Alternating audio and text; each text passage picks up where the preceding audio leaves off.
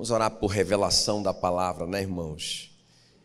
A Bíblia diz assim, quer ver? Escuta bem o que eu vou te dizer. A Bíblia diz assim que a vida e a morte estão no poder da língua. E aquele que sabe utilizar a língua comerá do seu fruto, né? E é muito importante que a gente receba a palavra de Deus e a gente aprenda a confessar o que a gente entendeu, não é? Porque, irmãos, quando Deus fala algo pela sua palavra, Ele está tá dizendo assim: olha, Ele está te prometendo, por exemplo, Ele está dizendo assim: olha, que eu levei sobre mim, não é? As suas, os seus pecados, mas também levei as suas enfermidades. Ele disse ou não disse isso? Aí eu, o que, é que eu tenho que fazer agora? Eu tenho que falar. O apóstolo Paulo diz: Eu criei, por isso é que eu falei. Então eu tenho que confessar. Mas o que é que eu tenho visto os crentes confessarem? Não vocês, aqui do culto da manhã, ninguém. Nem do culto da noite, né? Aí, ah, estou doente. Ah, eu estou com medo dessa doença. Irmãos, nós estamos dizendo assim: Deus, o Senhor é mentiroso. É triste, né, irmãos? Então, nós temos que estar atentos na palavra, preparados para receber a palavra mas não só receber a palavra, eu vou receber essa palavra, mas eu vou confessar, eu vou falar o que Deus está falando. Quem está me dizendo? Quem está me entendendo? Amém, queridos? Então vamos tomar posse, não é? Receba essa palavra do Senhor que vai ser pregada agora, mas saia daqui confessando, não é? E quando, alguém, e quando você vê alguém falando diferente do que Deus. Ei, Deus não, não concorda com o que você está falando. Amém, querido? Amém? Tipo assim, ó, a Bíblia diz assim, ó bendito o fruto do nosso ventre, nossos filhos. Né? Rapaz, esse filho não. Não, esse filho não tem jeito, não. Eu acho que, olha, vou te falar uma coisa. Eu estou dizendo, Deus, o Senhor mentiu. O Senhor disse que os nossos filhos seriam uma bênção, mas o Senhor é mentiroso. Eu estou dizendo isso. Não é? Imagina que se o Jacques me faz uma promessa, eu vou dizer para ele: não, eu não acredito que você tá, vai cumprir isso, Jacques. Estou chamando o Jacques de mentiroso. E como que eu posso dizer que Deus é mentiroso? Amém, queridos? Quem está me entendendo? Você está pronto para receber a palavra? E confessar a palavra, não é? O apóstolo Tiago diz assim: que a língua é um pequeno órgão, mas que através desse pequeno órgão, esse pequeno órgão controla toda a direção da nossa vida. Está lá em Tiago 3, versículo 3. Já pensou? A língua controla o rumo da nossa vida. Quem está comigo? Amém. Eu queria só te, só te preparar para você receber essa palavra e ficar falando essa palavra. Amém? Coloque a mão no seu coração, quero orar por você. Espírito Santo, nós estamos prontos, não para receber, Senhor, um, um conselho, não para receber um ensino meramente humano, mas, Senhor, nós estamos prontos para ouvir a Tua voz através da Tua palavra. E, Senhor, o que o Senhor diz, nós falamos, porque nós acreditamos a, a, a, confirmação de que nós acreditamos, é nós dizermos o que o Senhor diz. Então, nessa manhã, Senhor, nós estamos prontos para que o Senhor imprima em nós a tua palavra, mas também nós estamos prontos para sair daqui, Senhor, confessando a tua palavra em nome de Jesus. Amém. Glória a Deus. Pode sentar um pouquinho. Inclusive, quero te fazer um desafio desde, desde já, antes que eu esqueça, não é? Logo depois desse culto, nós temos o Tadel, né? Que é o treinamento de líderes de célula, mas é, é toda a igreja é convidada, né? Toda a igreja está desafiada a participar. E hoje, especificamente, eu vou falar sobre isso, sobre o poder da confissão. Não é? vou te mostrar na Bíblia que é muito importante o que a gente diz. Né? Então, se você tiver esse tempinho, 30 minutos só, né? O Tadel começa 10 e termina 11, mas a palavra são 30 minutos, porque depois eles têm uma reunião. Então estou te convidando, tá bom? Muito bem, abra sua Bíblia comigo, ou ligue a sua Bíblia, em João no capítulo 9.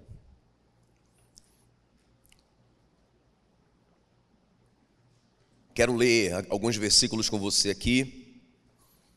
João, Evangelho de João, capítulo 9, a partir do versículo 35. Diz assim a palavra do Senhor: ouvindo Jesus que o tinham expulsado, ok?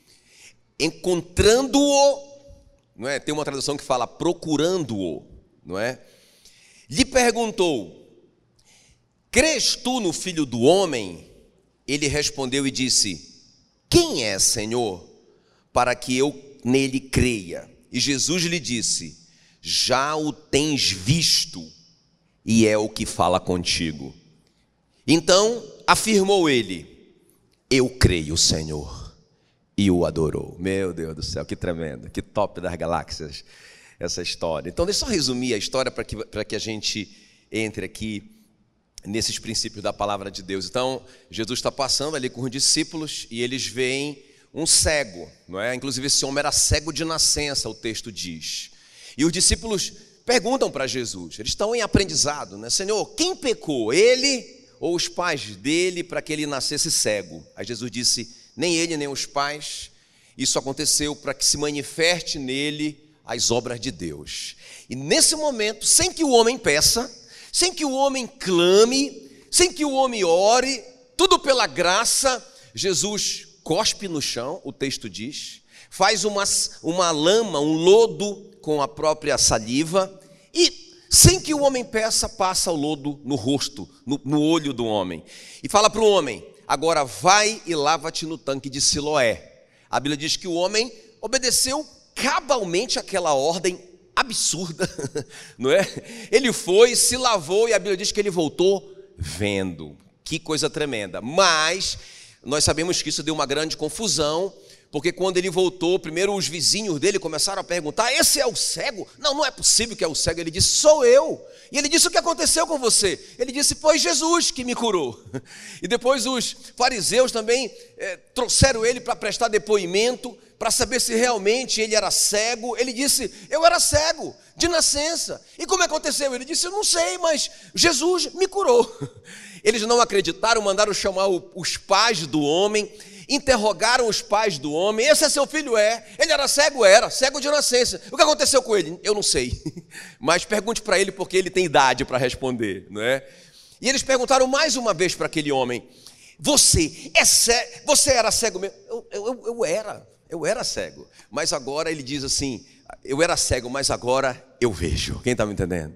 Agora, irmãos, quando ele começou a confessar Jesus e quando ele começou a declarar a fé dele em Jesus, inclusive ele começou a defender Jesus, porque os caras começaram a falar que ele, que ele, Jesus não guardava o sábado e não sei o que lá. Ele começou a defender Jesus, irmãos. Ele foi punido e ele foi expulso da sinagoga. Isso era equivalente a ele perder a cidadania dele. Quem está me entendendo? É pessoa, não é? A gente perder a nossa cidadania, os nossos direitos de cidadão. É complicado, ele teve um grande prejuízo, ele não negou a fé dele. Ele poderia voltar atrás e, e, e dizer: não, não, não, não eu, eu, nem sei como é que foi esse negócio. Mas ele ficou firme na confissão dele, ele continuou e ele pagou esse preço de ser. É, é, de perder a cidadania, ele não podia mais frequentar a sinagoga, ele foi desconsiderado um judeu, agora ele vai ser tratado como um gentil, como um estrangeiro. Agora preste bem atenção, é sobre isso que eu quero conversar com vocês. Quando Jesus sabe disso, quando Jesus é, ouviu que o tinham expulsado, quando ele soube que aquele homem deveria estar em crise agora, não é? assim que ele passou a vida em crise pedindo esmola não é? E, e sem visão. Agora, esse homem foi curado, ele testemunha a cura dele para todo mundo, por causa disso, ele é expulso. Então, Jesus entende que é a hora de fazer algo maior por ele, ele não pode ficar naquele nível apenas, Jesus quer colocá-lo, é, é, levá-lo para um outro nível, não é? Então, nós cremos em Jesus, quantos aqui creram em Jesus? ok? Mas a gente não pode ficar só nesse nível, a gente precisa crescer. E Jesus vai demonstrar para ele, irmão, que, que ele, Jesus, é tudo. Quem tem Jesus tem tudo, não é? Então, sem que esse homem chame Jesus de novo, ele não chamou para pedir cura, e agora ele não está chamando para consolá-lo, não é? Da tristeza dele, da crise dele, de novo, pela graça, Jesus é que vai ao encontro dele, Jesus é que o procura e o encontra, e ele e ele quer levar esse homem para um próximo nível. Agora preste bem atenção, ele faz essa pergunta. Guarda essa pergunta no seu coração, inclusive esse é o nosso tema nessa manhã. Crês tu no Filho do Homem? Repita isso bem forte comigo. Todo mundo, vamos lá. Eu não sei se foi por causa da máscara, mas não ouvi direito. Dá, dá um grito aí para sair da máscara, vamos lá. É uma pergunta. Então, Jesus faz essa pergunta para esse homem. É muito importante, irmãos, a resposta que eu quero que a gente vai estudar, que a gente vai ver nessa manhã aqui, né? Porque parece óbvio que ele crê, mas você vai ver que não é tão óbvio, porque senão Jesus não teria feito essa pergunta para ele. Quem está comigo aqui, ok? Se Jesus tivesse certeza que ele creu, porque ele foi curado, ou porque ele estava defendendo Jesus ali, ou porque ele foi expulso e ele não se defendeu, e ele permaneceu, Jesus não faria essa pergunta. Mas Jesus faz essa pergunta: crês tu no Filho do Homem? Então preste bem atenção aqui, irmão. Deixa eu abrir esse parênteses para você me acompanhar aqui. É muito importante que a gente entenda a importância de crer em Jesus, não é? Porque a Bíblia diz assim: olha, o justo viverá pela fé. Vocês estão me entendendo que o contrário também é verdadeiro? Se eu não tenho fé, eu estou morto diante de Deus, ok? Então o justo viverá pela fé. Então, se eu não acredito em Jesus, se eu não creio em Jesus, então eu estou morto diante de Deus. Também sem fé não tem salvação. Romanos 10, 9 diz assim: Se com a tua boca confessares a Jesus como Senhor, e com o teu coração creres que Deus o ressuscitou dentre os mortos, será salvo. Então, se eu não crer no meu coração, não é? E não confessar com a minha boca. Às vezes, às vezes, eu posso até confessar com a minha boca, mas eu não creio no meu coração que ele foi ressuscitado dentre os mortos. Então eu, eu não sou salvo. Muito importante isso. A Bíblia diz também em Hebreus 11:6 que sem fé é impossível agradar a Deus. Irmão, você pode plantar bananeira para Deus. Você pode é, é, vender tudo que você tem e dar aos pobres, se não proceder de fé, irmão, não, você não agrada a Deus. Ok, queridos? Agora, como saber que eu tenho essa fé? Eu tenho fé em, em, em Jesus Cristo, não é? Quando ele pergunta, quando ele faz essa pergunta, crês tu no Filho do Homem? Não é uma pergunta para vocês, é para ti, é para ti é para mim. É uma pergunta pessoal. Não é uma pergunta, vocês creem no Filho do Homem? Não, não, não, não, não, não. Crês tu no Filho do Homem? Então, irmãos, nós precisamos dar essa resposta nessa manhã. Tem como eu saber? Tem, porque se não tivesse como eu saber, como eu saber, como o Jackson saber, se eu não tivesse uma base bíblica para saber se eu creio, então, irmãos, seria injusto Jesus perguntar essa fazer essa pergunta para isso, vocês concordam comigo? Então, então Jesus faz a pergunta porque é necessária, porque nem esse homem entende o que é crer em Jesus, vocês vão ver. Mas também, se Jesus fez a pergunta, porque é possível responder, é possível ter certeza que eu creio. Quem está me entendendo? E é muito importante que eu e você tenhamos essa certeza. Quem está me entendendo? Amém? Então a pergunta hoje: você crê no Filho do Homem? Ok? Então vamos ver então, é, baseado nessa história, é, quem crê no Filho do Homem, pelo menos essas três características que provam, que mostram, não para ninguém, mas para mim mesmo, que eu creio. Amém? Deixa eu fazer a pergunta para você. Você crê no Filho do Homem? Tá bom, então vamos ver. então vamos ver aqui, amém? Se a gente crê. Tá bom, então a primeira coisa aqui, se eu creio no Filho do Homem, você já viu que é a fé é tudo, a fé em Jesus é tudo, não é? Porque se eu não creio, eu não posso viver diante de Deus. O justo vive pela fé. Se eu não creio, eu não sou salvo. Eu tenho que crer no meu coração que ele ressuscitou dentre os mortos. Se eu não crer, é impossível agradar o Senhor. Então eu preciso saber, é muito importante eu saber se eu creio de verdade. Tá bom? Estão prontos? Muito bem. Então, a primeira coisa aqui, a pessoa que crê em Jesus deseja conhecê-lo. Aleluia. E isso é muito importante, porque se eu perguntar aqui, quem conhece Jesus? Todo mundo diz, eu.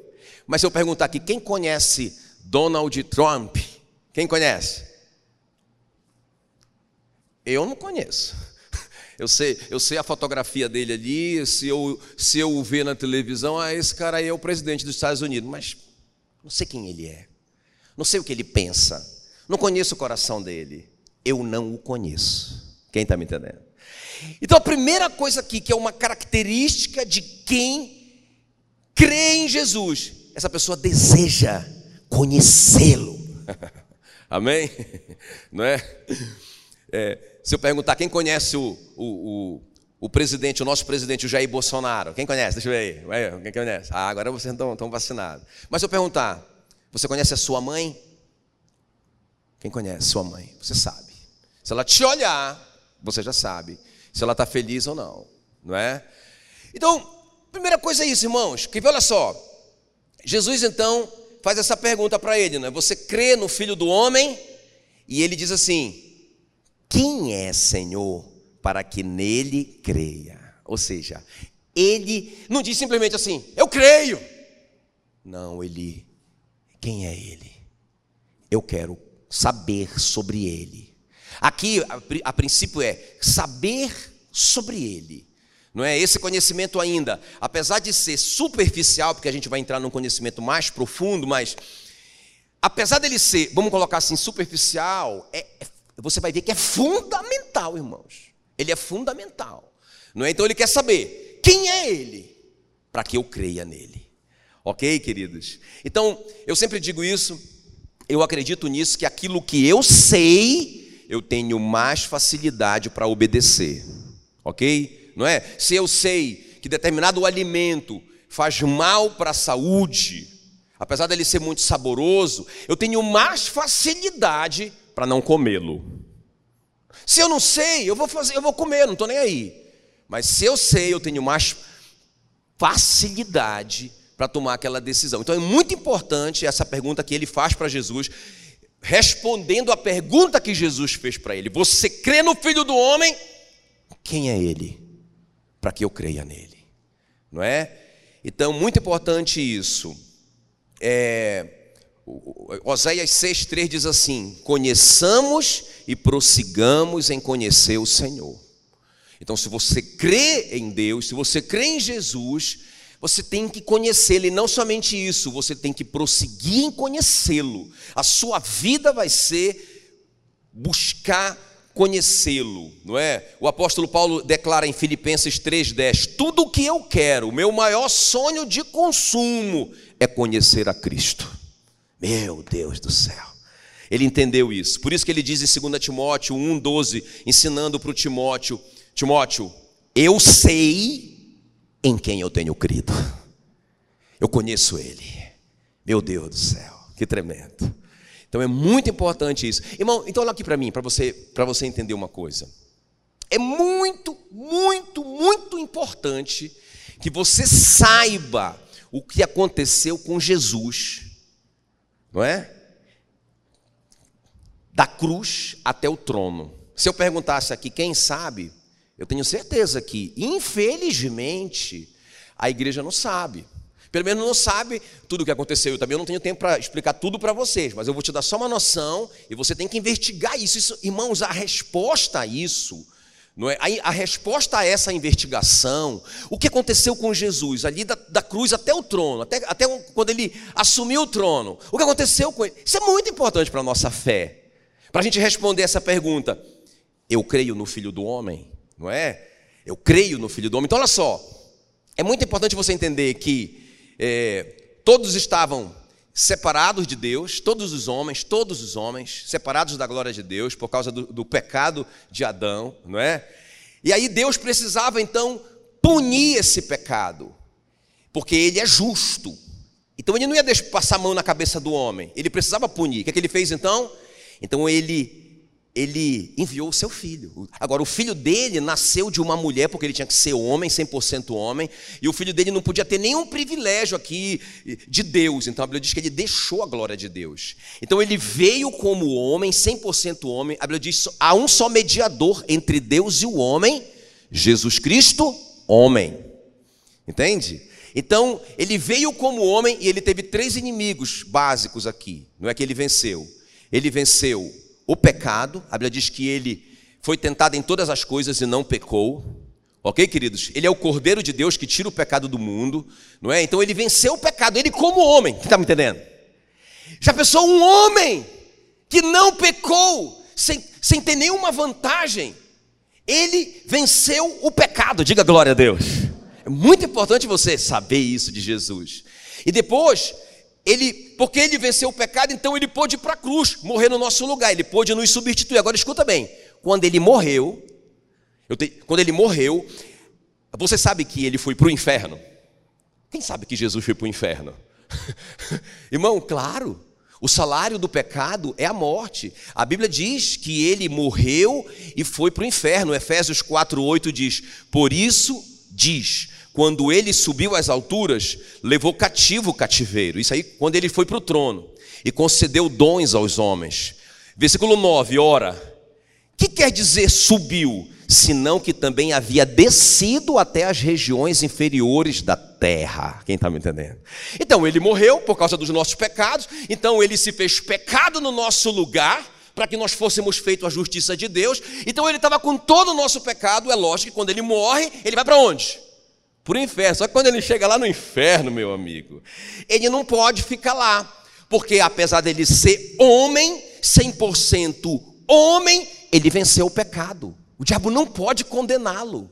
Então, amém? Você está entendendo? Então ele não pode ficar, ele não pode ficar preso pela morte. Por isso que a Bíblia diz que a morte era o último inimigo a ser vencido. Ele venceu a morte. aleluia.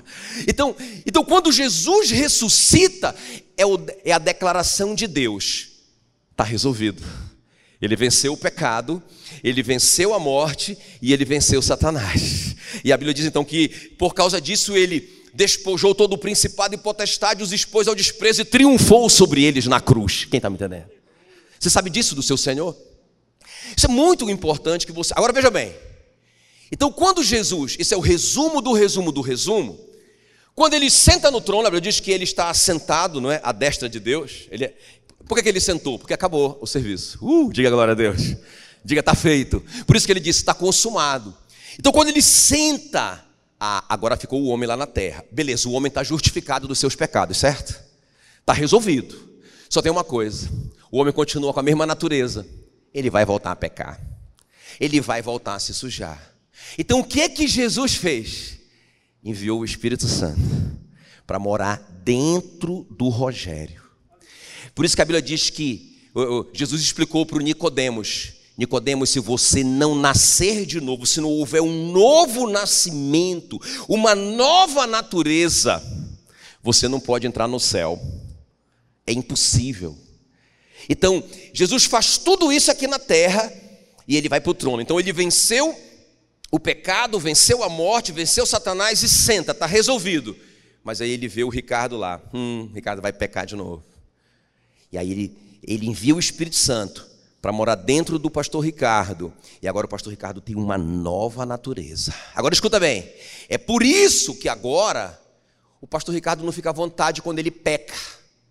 É por isso que quando o pastor Ricardo vê uma imagem sensual na televisão, apesar de ele gostar, porque ele é um homem ainda, não deixou de ser homem, mas aquilo incomoda ele. Ele fica constrangido, ele fica mal. Irmão, deixa eu te falar uma coisa. Quem tem um espírito dentro de, dentro de si, quantos tem aqui o Espírito Santo dentro de você? Se você creu. Agora escuta bem. Quem tem um espírito não presta mais para o mundo. você não presta mais. Sabe por quê? Porque você nunca mais vai conseguir ser feliz é, nesse mundo. Porque quando você vê alguma coisa errada, quando, quando você é, estiver diante de uma situação de, de é, desonestidade que vai te prevalecer, você pode até ficar com aquele dinheiro, mas você vai ficar mal na foto. E se eu não ficar, pastor? Bom, aí você tem que voltar a conversar comigo sobre salvação. Porque se você creu em Jesus, o resumo da ópera é que o Espírito Santo veio habitar dentro de você, você tem uma nova natureza, você não se encaixa mais com os valores desse mundo. O que você tem que fazer é assumir que você é um extraterrestre. que você não presta mais para esse mundo. Que nós estamos aqui só para servir ao Senhor, para levar mais gente para o reino dele. Aleluia. Quem está me entendendo? Então, irmãos, muito importante isso, sabe? O Espírito Santo dentro de nós, ele vai nos dar consciência de que nós somos filhos. Romanos 8,16, o próprio Espírito testifica com o nosso espírito que somos filhos de Deus. Então, se você creu em Jesus, se você creu em. Você crê no Filho do Homem? Quem é ele? Para que eu creia nele. Aí Jesus explica para ele. Agora, aí no final ele diz: Eu creio. Quando ele crê, aí, irmãos, o Espírito Santo vem morar dentro dele. Agora ele tem essa consciência que apesar de mim, apesar das minhas imperfeições, e são muitas, eu sou um filho. Eu sou herdeiro de Deus, co-herdeiro com Cristo Jesus. Aleluia. Irmão, não preciso mais de nada. Meu Deus do céu. Eu sou filho de Deus. Essa consciência do amor de Deus por mim, Romanos 5,5, também o Espírito Santo que dá. Ora, a esperança não confunde, porque o amor de Deus é derramado em nosso coração pelo Espírito Santo que nos foi dado. Ah, pastor, eu, eu acho que Deus não me ama. Eu, eu, eu sou muito assim, eu, eu, eu sou muito rejeitado por Deus. Parece que as coisas não dão certo para mim, Deus não me ama. Hum, de novo, não é essa a questão. A questão é se você creu no Filho do Homem. Porque se você creu no Filho do Homem, por que, que ele fala Filho do Homem? Porque não há nenhum mediador entre Deus e o homem, a não ser Cristo Jesus, o homem. A Bíblia diz lá em Tiago, lá em, em, em Atos 4, 12, diz assim mesmo, que, que dentre os homens de, nascidos de mulher não tem um nome mais poderoso que pode salvar a não ser o nome de Jesus. O nome que foi dado aos homens. Quem está tá me entendendo? Então, queridos, muito importante essa consciência do amor de Deus por você. Você não fabrica isso. Ah, eu já sei, pastor, então para eu ser salvo, eu tenho que acreditar que Deus me ama. Não, não, não, não, não, não, não, não, não. Não é isso. Você tem a consciência, a convicção que você não pode explicar que você é amado de Deus. Quem se sente assim? Deixa eu ver. Só acho que se sente amado. Quem se sente filhinha do papai? Deixa eu ver. Ah. Então isso mostra que vocês creram no Filho do Homem. Tem essa. O que mais? O Espírito Santo dá essa consciência da nossa justificação e isso é muito importante. Romanos 4, 25 diz: O qual foi entregue por causa das nossas transgressões. Então Jesus morreu pelos nossos pecados e ele ressuscitou por causa da nossa justificação. Tá? Ok? Então, vocês estão ligados que quando ele ressuscita, é Deus está dizendo assim: Eu aceitei o sacrifício. Quem está comigo aqui? Vocês lembram como, é, como era no Antigo Testamento? O sumo sacerdote entrava uma vez por ano e fazia o sacrifício de um animal pelo pecado da nação. Se o sumo sacerdote não morresse, o que significava? Deus aceitou o sacrifício. Se o coitado do sumo sacerdote morresse, Ninguém ia lá dentro buscá-lo, porque não podia. Só o sumo sacerdote, uma vez por ano, podia entrar. Então ele era puxado por uma corda e era colocado outro sumo sacerdote no lugar dele. Então, se ele vivesse, significava que Deus aceitou. Então, Jesus recebe toda a carga de pecado, se faz pecado no nosso lugar e vai para o inferno. Quando ele chega lá, o inferno não pode detê-lo, a morte não pode detê-lo. Ele tomou, foi a chave. A Bíblia diz lá em, Apocalipse que ele pegou, foi a chave do. Me dá a chave aí, camarada. Deu uns tapas nele, pegou a chave, sai fora, não é? E, e, e demitiu o diabo, né? despojou todo o principado e potestade, toda a autoridade é dele. Aí, quando ele volta à vida aqui, quando ele ressuscita em carne e osso, ok? Qual é a declaração para o mundo espiritual? O sacrifício do Cordeiro de Deus, que tira o pecado do mundo, foi aceito por Deus. Você pode dar uma salva de palmas bem forte para Jesus? Aleluia. Então veja bem. Então por isso que você crê no Filho do Homem, quem é ele? Para que eu nele creia. É aquele que se fez pecado por você, para que você fosse feita justiça. É aquele que foi é aquele cordeiro que cujo sacrifício foi aceito por Deus. Por isso ele ressuscitou. Então, irmãos, ele te justificou. Então você sabe. Você sabe porque sabe. Peraí, pastor, mas eu pequei. Não, mas você foi feito justiça de Deus. Se você peca, você se arrepende e você alcança misericórdia. Você não vai para o inferno porque você pecou, porque você foi feito a justiça de Deus. Aleluia! Irmãos, isso é uma revelação que o Espírito Santo vai te dar. Isso mostra que você creu em Jesus. Outra coisa, a convicção da unidade com Cristo. Isso aqui é muito poderoso, porque olha o que diz João 17, 21. Quer ver? Fica ligado, não distraia, por favor.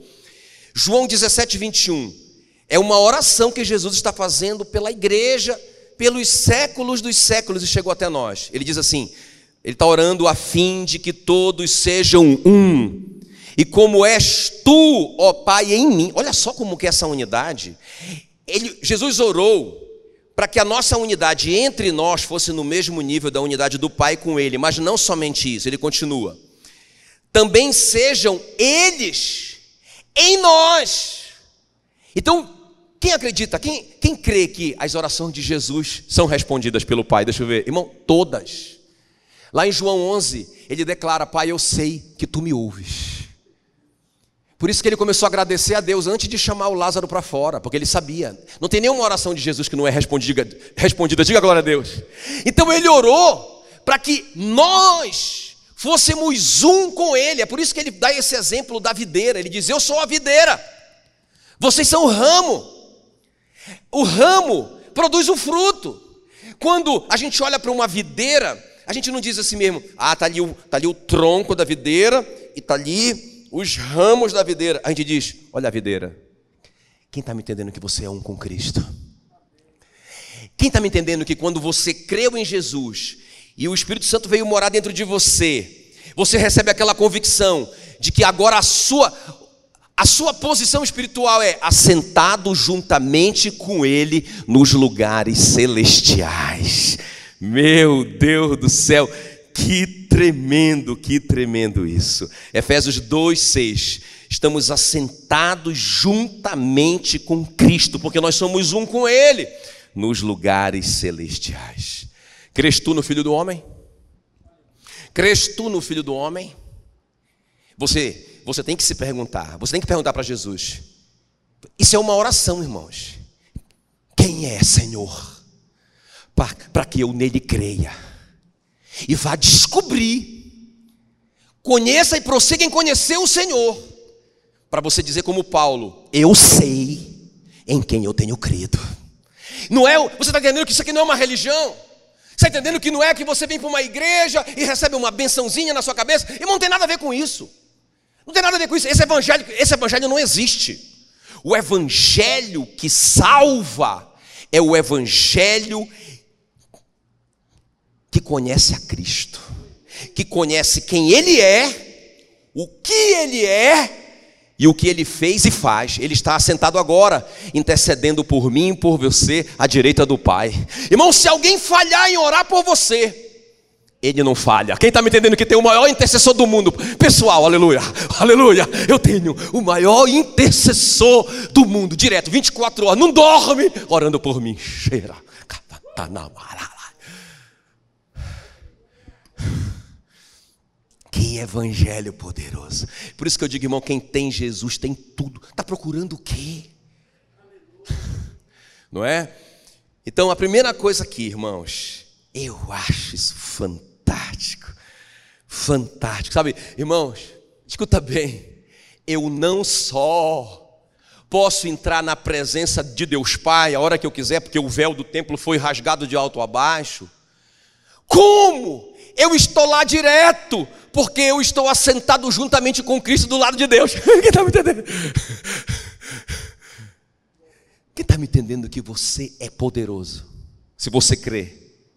Irmão, você não sabe o medo que o diabo tem de você. Você não sabe, você não pode entender.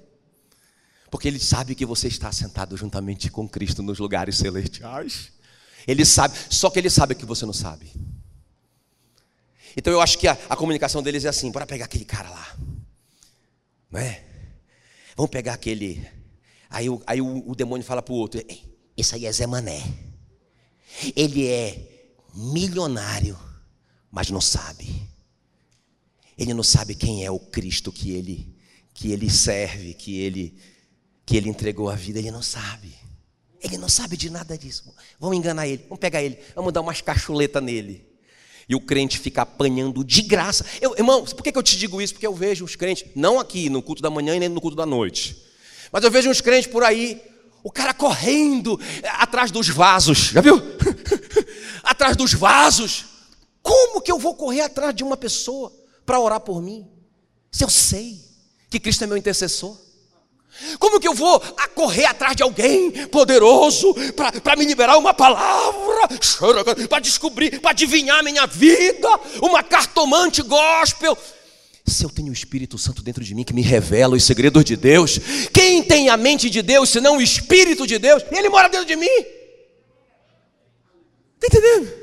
Então por isso que eu digo que, irmãos, o diabo brinca com a igreja, porque a igreja não conhece o seu Cristo. Não conhece. E tem, não essa igreja e, não nesse culto, mas tem muito crente que tem preguiça de conhecer. Quanto mais de prosseguir em conhecer. Quem está me entendendo? É por isso que, irmão, é por isso que o diabo enganou a Eva. Ele disse: Não é verdade que Deus disse, olha a palavra. Não é verdade que Deus disse que vocês podem comer de todo o fruto que está aqui no jardim? Para saber se a Eva sabia. Aí a Eva disse: Não, não é verdade. Eu, eu acho que naquela hora o diabo deu um passo para trás. Ixi, ela sabe. Aí ela continuou: A gente não pode comer do fruto da árvore do conhecimento do bem e do mal e nem pode tocar nele. O diabo, ah, ela não sabe. Zé Mané, crente Zé Mané, vou enganar ela. Quem está entendendo? Deixa eu avançar. Então, qual é a primeira característica de um crente, de um, de um servo de Deus que crê no Filho do Homem? Qual é a primeira característica? Deseja conhecê-lo. Quem ele é? O que ele é? Ele é o Cordeiro de Deus que tira o pecado do mundo. Ele é o nosso substituto. O que ele faz? Ele é o nosso intercessor. O que ele fez, ele se fez pecado para nós sermos feitos justiça, irmãos. Misericórdia. É muita bênção para nós, aleluia. Vamos ver. A segunda característica desse crente que realmente creu no Filho do Homem. Por isso que Jesus faz essa pergunta. Puxa, parece tão óbvio. Quando eu li isso, eu falei: Puxa vida, mas como, como que Jesus faz essa pergunta para esse homem? Ele não conseguiu um milagre? Então ele creu. Hum, hum, hum, hum, Vou te mostrar que não é verdade. Vamos ver. Qual que é a segunda característica? Diga comigo bem forte. Ele deseja, bem forte, deseja ter relacionamento com Jesus. Ele não só quer saber, esse é o primeiro nível e é muito, muito, muito, muito importante. Mas ele quer ter um relacionamento. Então Jesus pergunta para ele: Você crê no Filho do Homem? Aí vocês lembram da pergunta, né? Do primeiro ponto. Quem é, Senhor, para que eu nele creia? Agora ele já sabe. Versículo 37. E Jesus então lhe disse: Já o tens visto, e é o que fala contigo. Diga relacionamento. Irmãos, é impressionante que Jesus faz o milagre. Por causa do milagre, o homem é expulso. Mas Jesus não ficou satisfeito com isso, só com a salvação dele. Jesus foi lá propor para ele um relacionamento. Oi, tudo bem? Sou eu. Eu já, você, já você, já tem, você já me conhece. Eu quero conversar com você. Irmão, é impressionante como que a Bíblia revela Deus como, como alguém que sempre quis ter relacionamento conosco. Lembra lá no, lá no jardim? Na virada do dia, ele vinha e simplesmente tinha relacionamento com o Adão. Aí depois, depois do pecado, fica comigo, não, não desconecta. Depois do pecado, depois do pecado do Adão, a Bíblia diz que então é, é, Isaías 59, 1 em 2 fala que o pecado faz separação entre Deus e o homem. Então o homem ficou longe de Deus, mas Deus não ficou satisfeito com isso. Então ele enviou o seu filho. Um dos nomes de Jesus que estava profetizado pelo profeta Isaías é Emanuel. O que é Emanuel? Deus conosco. Ele não quer ser só um Deus que resolve o nosso problema, ele quer ser o Deus que tem relacionamento conosco. É interessante que João 15, 15, Jesus diz para os discípulos: Eu já não chamo vocês de meus alunos, de meus discípulos, de meus seguidores. Eu chamo vocês de meus amigos. Nós crescemos. Agora nós temos amizade. E quando Jesus vai embora, como homem, como homem, ele, ele cumpriu a missão, agora ele vai sentar à, à destra de Deus, não é? Ele diz: Eu tenho que ir, porque se eu não for, eu não posso enviar o Consolador. E o Consolador ele não vai ser mais Deus convosco, agora ele vai ser Deus em vós, Cristo em vós, a esperança da glória. De novo, relacionamento, a prioridade de Deus é relacionamento conosco. E agora, irmão, escuta bem o que eu vou te falar. E eu pensei nesse homem porque, embora ele tenha sido rigorosamente obediente, quem está me entendendo que ele foi muito obediente? Jesus, já pensou você no lugar desse cara, recebeu um cuspe na cara. misturado com lama. Entende o que eu estou falando? Agora, vai lá te lavar no tanque de Siloé, irmão, ele poderia sair dali assim, ó. Eu imagino que muitos fariam isso. Já limpava, era logo ali. Pronto, estou limpo. Não, ele foi lá no tanque de Siloé. Ele não foi em outro tanque. Ele foi no tanque de Siloé. Ele foi rigorosamente obediente. Mas mesmo assim, Jesus perguntou para ele: Tu crê no filho do homem? Quem está me entendendo? Que faltava relacionamento. Não é? Ah, pastor, eu sou obediente, eu, eu me esforço muito para ser obediente. Isso não garante que você crê no Filho do Homem. Quem está me entendendo? Relacionamento, não é o Espírito Santo em você, você começa a ter experiências com Ele, você começa a ter, sabe, aquelas percepções, você começa a acertar, não é? Tipo assim, ah, eu estou sentindo, não estou sentindo paz em fazer isso, ah, eu, eu tive um sonho. Você começa a ter comunicação com o Espírito Santo. Você deixa de ir para o monte, porque quem, quem vai para o monte, irmão, é, é, atrás de, de, de, de, resposta, assim, no sentido assim, né, de um homem, revela para mim, revela para mim, é alguém que está offline com Deus. Porque se eu tenho o Espírito Santo no meu coração, eu estou desenvolvendo um relacionamento com Ele. Quem está me entendendo? E é isso que isso que comprova que realmente eu criei no Filho do Homem. Outra coisa importante, irmãos, ele recebeu um grande milagre. Quem está me entendendo que ele recebeu um grande milagre? O próprio cego disse assim: Olha, nunca houve que um cego de nascença voltasse a ver. Ele mesmo declara, ele sabia, nunca tinha acontecido isso na história de Israel e do mundo. Nunca. Foi a primeira vez que aconteceu. Que milagre que esse camarada recebeu, que transformação na vida dele. Ele era um mendigo porque ele não podia trabalhar. Ele não estava nos nossos dias que os cegos hoje trabalham e vivem uma vida normal. Irmãos, que mudança na vida desse homem! Que mudança por dentro e por fora, não é? Mas Jesus não deixou de perguntar: Você crê no Filho do Homem? Ah, pastor, eu já recebi um grande milagre na minha vida, deixa eu te contar. Isso quer dizer que eu creio em Jesus. Se, se isso fosse certeza, Jesus não teria feito essa pergunta. Vocês estão me entendendo ou não? Também, irmãos, ele, ele acreditou, ele teve um certo grau de fé, porque se ele não acreditasse, ele não obedeceria. Só obedece a Deus, quem sabe que ele existe e é o galardoador daqueles que o buscam. Você vai obedecer um Deus que você não acredita? Então ele teve uma, um, certo nível de fé, um certo nível de fé, mas isso não isentou ele da pergunta: Você crê no Filho do Homem? Que coisa! Ah, pastor, eu creio. Não, Jesus, Jesus quer mais, quer intimidade com Ele. Ele falou a favor de Cristo, nós vimos. Ele defendeu a Cristo. Ah, eu, eu defendo a Cristo no meu trabalho, pastor. Eu falo bem de Cristo no meu trabalho. Mas Jesus fez a pergunta para ele: Você crê no Filho do Homem? Ele sofreu por Cristo, como eu disse, ele perdeu a cidadania. Ah, pastor, eu tenho perdido alguns amigos, eu tenho perdido alguns negócios, tenho perdido até algum dinheiro por causa da minha fé em Cristo. Mas Jesus continuou perguntando: você crê no Filho do Homem. Irmãos, eu quero te dizer com isso? Que lá no final, está lá em Mateus 7, isso para mim sempre é trágico ler esse texto. Quando os, as pessoas chegaram ali diante do trono, não é? No julgamento do ímpio, o justo não vai ser julgado, diga glória a Deus.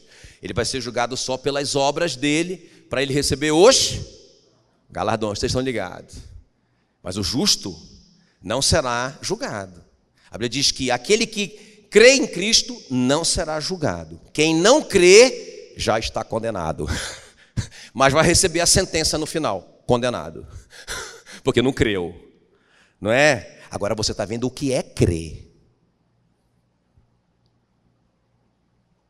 Ok? Porque você pensava que crer era só vir na igreja, a maioria de vocês. Ou dizer que cria. Se fosse assim, Jesus não teria feito essa pergunta para esse homem.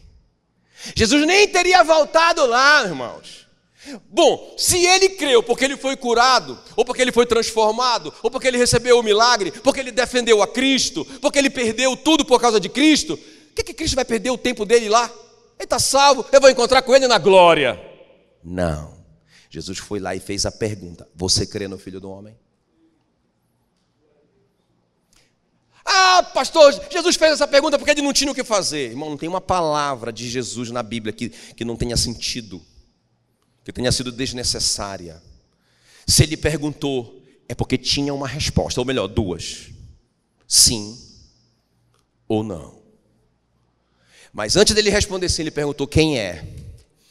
E quando Jesus revelou quem era, Jesus revelou também: sou eu que fala contigo, eu quero intimidade com você. Agora presta atenção. Eu acho tremenda aquela cena que quando aquelas pessoas chegam lá no trono, lá no julgamento do ímpio, aí, Mateus 20, é, 7, 22, deixa eu terminar esse segundo ponto com isso. Muitos naquele dia hão de dizer-me: Senhor, Senhor. Hã? Porventura, nós não temos profetizado em teu nome, e em teu nome não expelimos demônio, e em teu nome não fizemos muitos milagres.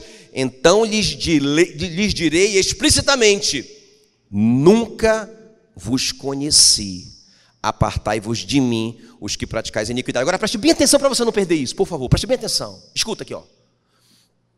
Lembra que eu falei que a primeira característica de alguém que crê é querer conhecer, mas esse conhecer aqui do primeiro ponto é saber. Ok? Só que quando Jesus fala isso aqui em Mateus 7, não é conhecer no sentido de saber. Tipo assim, é, eu conheço Jaques. Não é esse sentido. É o sentido que só a Grace conhece o Jaques. Porque a palavra que ele usa aqui é ginosco que era a palavra usada para relacionamento sexual. Lá em Lucas, quando fala que, lá no capítulo 1, quando fala que José não conheceu Maria, a palavra é ginosco, ou seja, ele não teve intimidade com ela. Então, escuta o que eu estou te falando. Eu creio em Jesus. Você tem intimidade com Ele? Você desenvolve relacionamento com Ele? Ou você só sabe de Jesus? Beleza, muito bom. Eu, falei que é muito importante você saber e prosseguir em, em saber. Mas não é só isso. Você tem que começar a relacionar com esse Espírito Santo que está dentro de você. Tem alguém me entendendo ou não? É impressionante, irmãos. Isso é muito importante. Às vezes, é, coisas que são assim, é, são óbvias. Puxa vida, não tem nada demais e você vai sentir dentro de você que tem alguma coisa errada. Talvez você não vai ouvir uma voz ou algo do, do gênero, mas você vai sentir que é para esperar um pouco mais. Irmãos, e quanto mais a gente desenvolver isso, mais intimidade a gente vai ter. É igual marido e mulher mesmo. Aleluia. Quando a Meila, me olha de certo jeito, irmãos, eu já digo, oh glória a Deus. Chore cantoriando. Hoje tem ceia. Quem está me entendendo? Mas também quando ela me olha de outro, eu digo, eu procuro alguma coisa para fazer aqui na igreja. É brincadeira. Eu estou brincando, é brincadeira. Terceiro e último lugar. Então, irmãos, a primeira coisa, não é? Você crê no filho, você creu no filho do homem? Quem é ele? Eu preciso saber. Segunda coisa, sou eu que falo com você. Uh, ei, lembra da minha voz? Lembra quando eu falei com você? Quando eu te dirigi? Quando eu coloquei aquele sentimento em você, lembra? Ei, sou eu. Ah, eu creio, eu creio, eu creio. Estou começando a desenvolver, eu creio. Ah! Por isso que eu te disse que essa pergunta tem resposta. Não é uma pergunta, irmão, injusta, escuta bem, que vai te colocar numa prisão assim. Não, irmão, eu só vou saber, igual, igual o concurso público, né? Eu só vou saber quando eu ouvir meu nome. Não. Você não vai passar uma vida angustiado sem saber. Não. A Bíblia te responde. Se você creu ou se você não creu. E se você creu, descansa. Amém? Aleluia. Tá bom. Agora a última coisa é tremenda, é um desafio. A última coisa é um grande desafio. Amém? Vamos ver aqui então, qual é a última coisa? Irmão, quem creu no Filho do Homem deseja agradá-lo, porque está muito grato, está muito feliz, entendeu o que recebeu.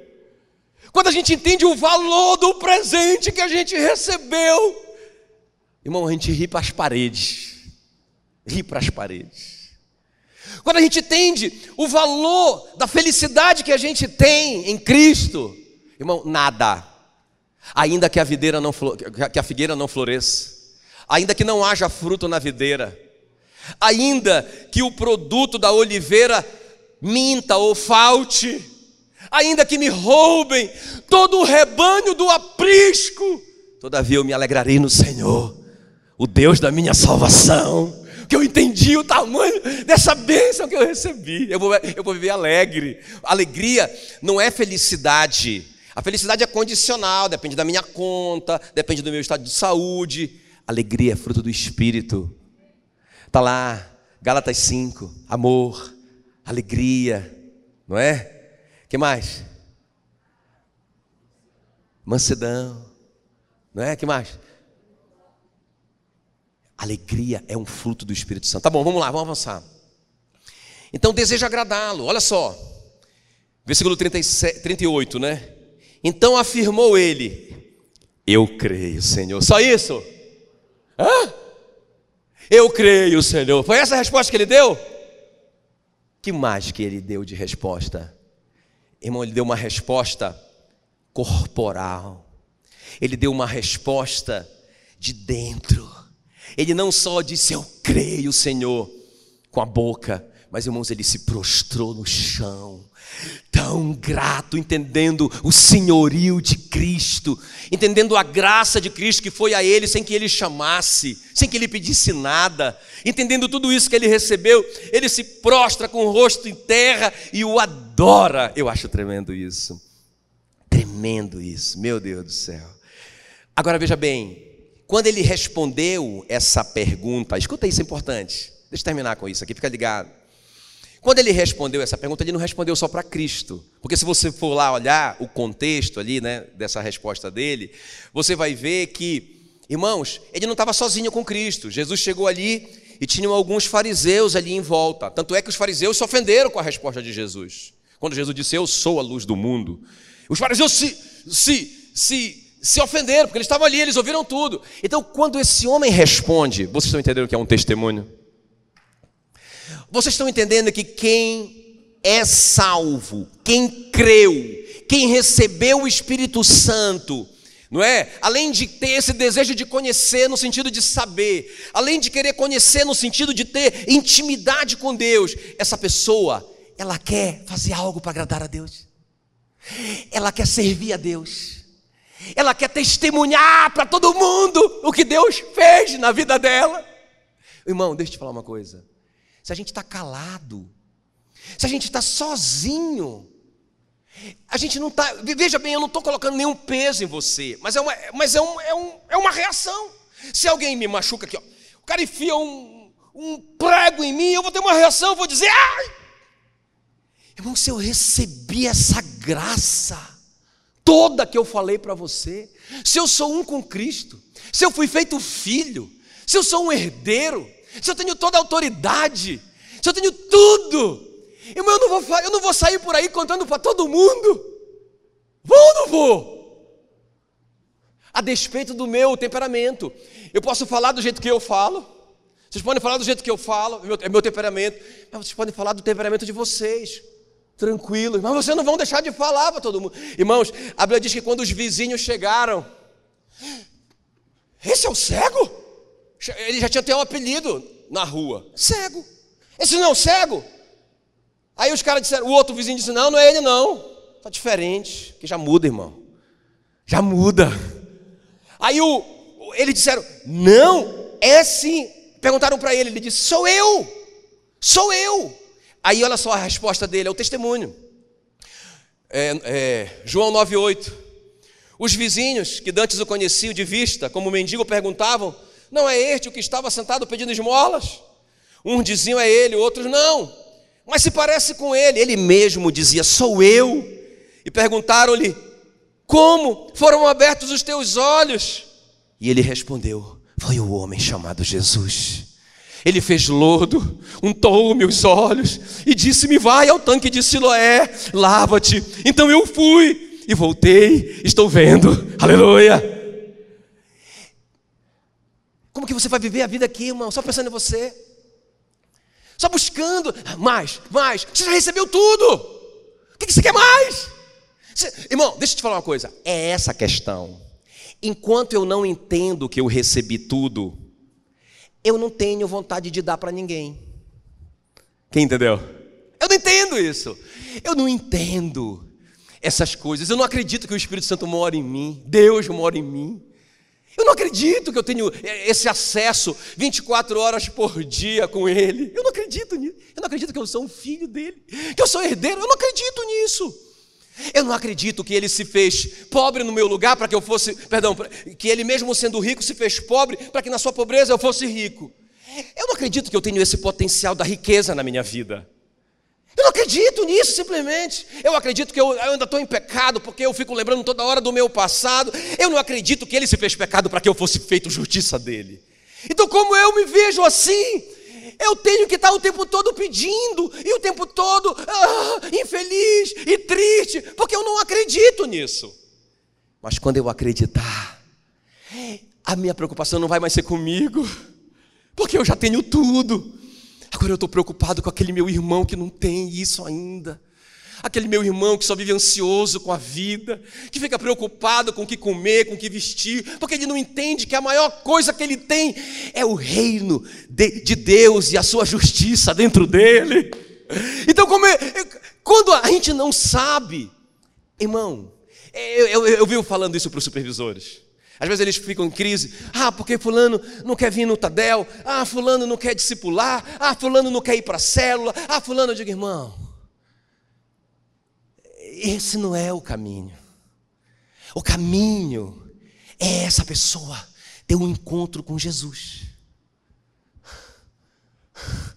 E, e, o caminho é a salvação dela.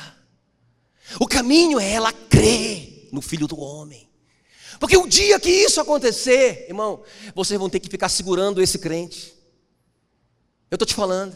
Irmão, pá, irmão, pelo amor de Deus, o nosso trabalho vai ser nortear os irmãos, segurar o irmão. Irmão, pelo amor de Deus, não desequilibra. Não desequilibra. Ei, tem tua família. Ei, tem teus filhos. Ei, irmão, você tem que trabalhar, tem que ganhar dinheiro. Ei, irmão, irmão, não é só. É, é, irmão, você está aqui ainda. Assim que eu profetizo isso em nome de Jesus. Mas quando a pessoa não sabe, Irmão, ela está nos corredores, ela está nas filas de receber bênção, ela está oh, desesperada, porque ela sente uma necessidade urgente, premente, o tempo todo. Mas no dia que ela entender, ah, sabe, irmão, vou te falar uma coisa.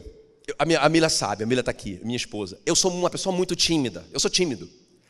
Quando eu soube aqui, eu sou, eu sou possuído pelo Espírito Santo, mas eu sou tímido no meu dia a dia.